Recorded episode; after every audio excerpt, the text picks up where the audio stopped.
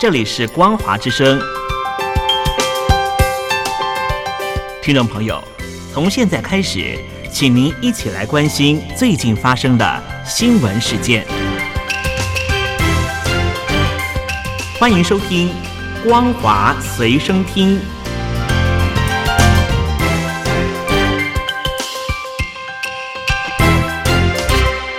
各位听众朋友，大家好，欢迎收听本节的《光华随身听》，我是阿戴。中共总书记习近平近日到上海考察，强调上海要在更高起点上全面深化改革开放，增强发展动力还有竞争力，要全方位、大力道的推进首创性改革、引领性开放，稳步扩大规则、规制、管理标准等制度性的开放。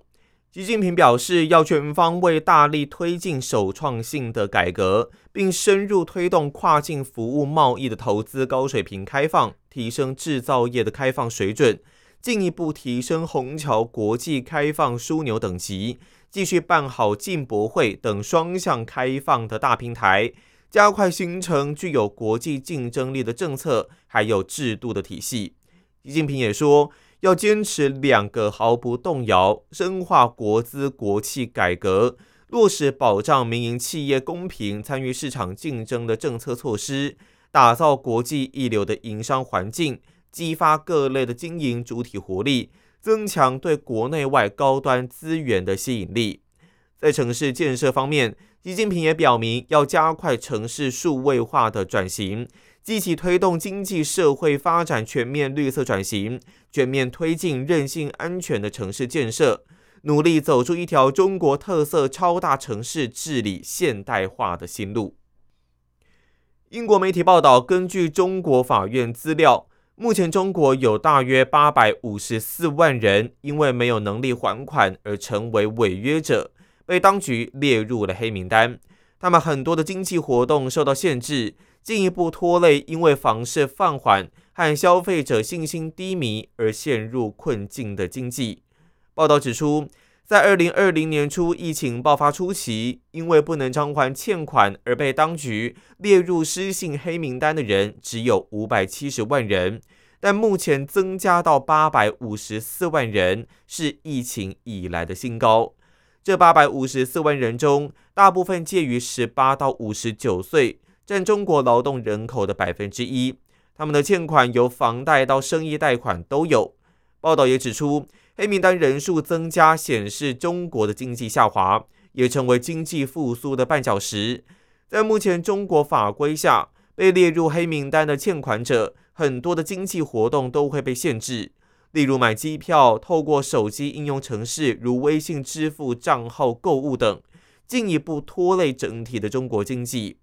报道引述恒生银行首席经济学家王丹表示，违约者急剧增加不只是周期性问题，而是结构性的问题。报道指出，中国出现个人债务危机，是因为过去十年的借款热潮。北京智库国家金融与发展实验室今年九月份的数据显示，过去十年中国家庭债务占 GDP 差不多增加一倍，达到了百分之六十四。当民众的收入受到影响或经济不振的时候，就会逐渐出现还款能力的问题，最终无力偿还而造成违约，变成了恶性循环。中国政府拟定制度，有资格获得融资的房地产开发商白名单。相关人士指出，对银行而言，这份名单更多的只是参考，因为银行也有自身的避险考量，而且现有的融资政策。只是延后风险爆发的时间。中国政府正草拟有资格获得融资的白名单。近期有多家银行召开房地产企业交流座谈会，业界解读只是为了白名单的草拟而做准备。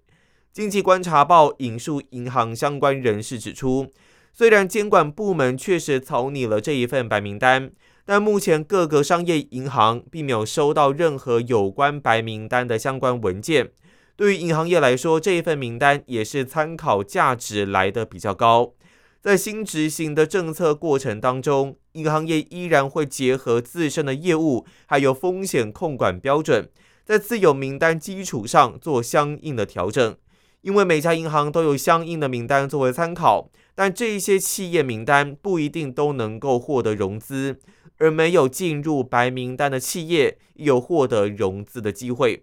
报道引述多名银行业相关人士指出，因为房地产业而形成的呆账，以及正在展延期限但偿还风险大的债务，银行需要牺牲大约三到五年的利润才可以化解风险。但银行的风险来源除了房地产之外，还有征投以及其他领域。银行不愿意，也没有能力承担更多风险，所以在风控方面会更加谨慎，对潜在风险的容忍度更低。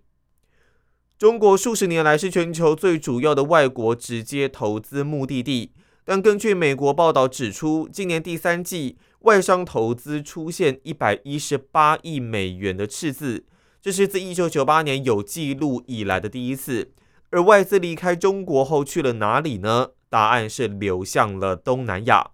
日经亚洲报道指出，东南亚国家政治稳定，市场潜力巨大，而且还可以作为美中竞争之间的一个缓冲，得到了外国资本，特别是美中两国企业跟资本的关注。二零二二年，东南亚国家吸引的外国直接投资总额已经达到创纪录的。两千两百二十五亿美元。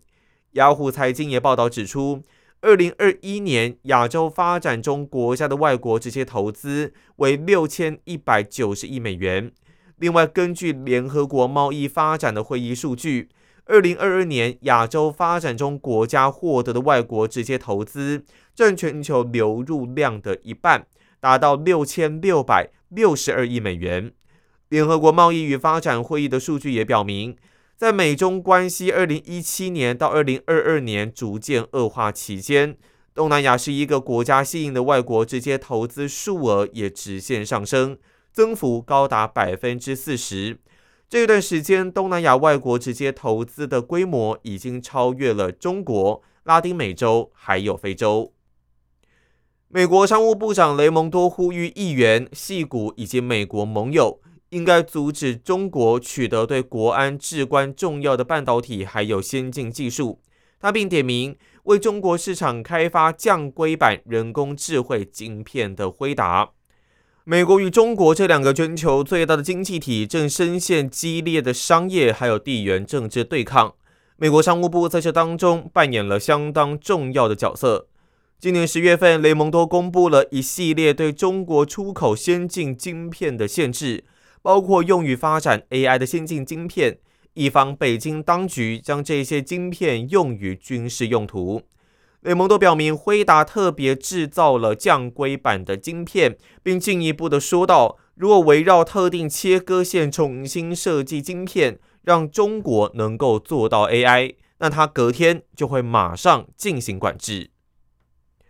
美国国防部指出，一艘美国军舰和多艘商船在红海遭到袭击。伊朗支持的也门什叶派激进团体青年运动叛军表示，在也门海岸攻击两艘船的就是他们，强调因为加萨战争而将以色列船舶当作目标。中东目前已经发生一系列跟以色列还有哈马斯集团战争有关的海上攻击事件。上述攻击恐怕代表着冲突已经显著升级。五角大厦指出，他们知道有关卡尼号和商船在红海遇袭的报道，有消息时会尽快提供。这一艘卡尼号是美国海军伯克级的驱逐舰。英国军方表示，红海疑似有无人机攻击导致爆炸，但并没有详细的说明，代表冲突恐怕会进一步扩大。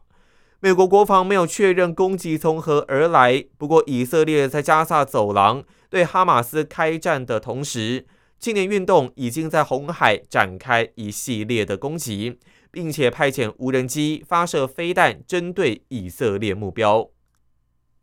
美国太平洋陆军发言人菲利普斯告诉日本经济新闻，美军计划明年在印太地区部署陆基中程飞弹。在这个区域建立冷战结束后首批陆基中程飞弹储备，借此提升对中国的核阻力。以上就是本期的光华随身听，我是阿戴，感谢您的收听，我们下次再见。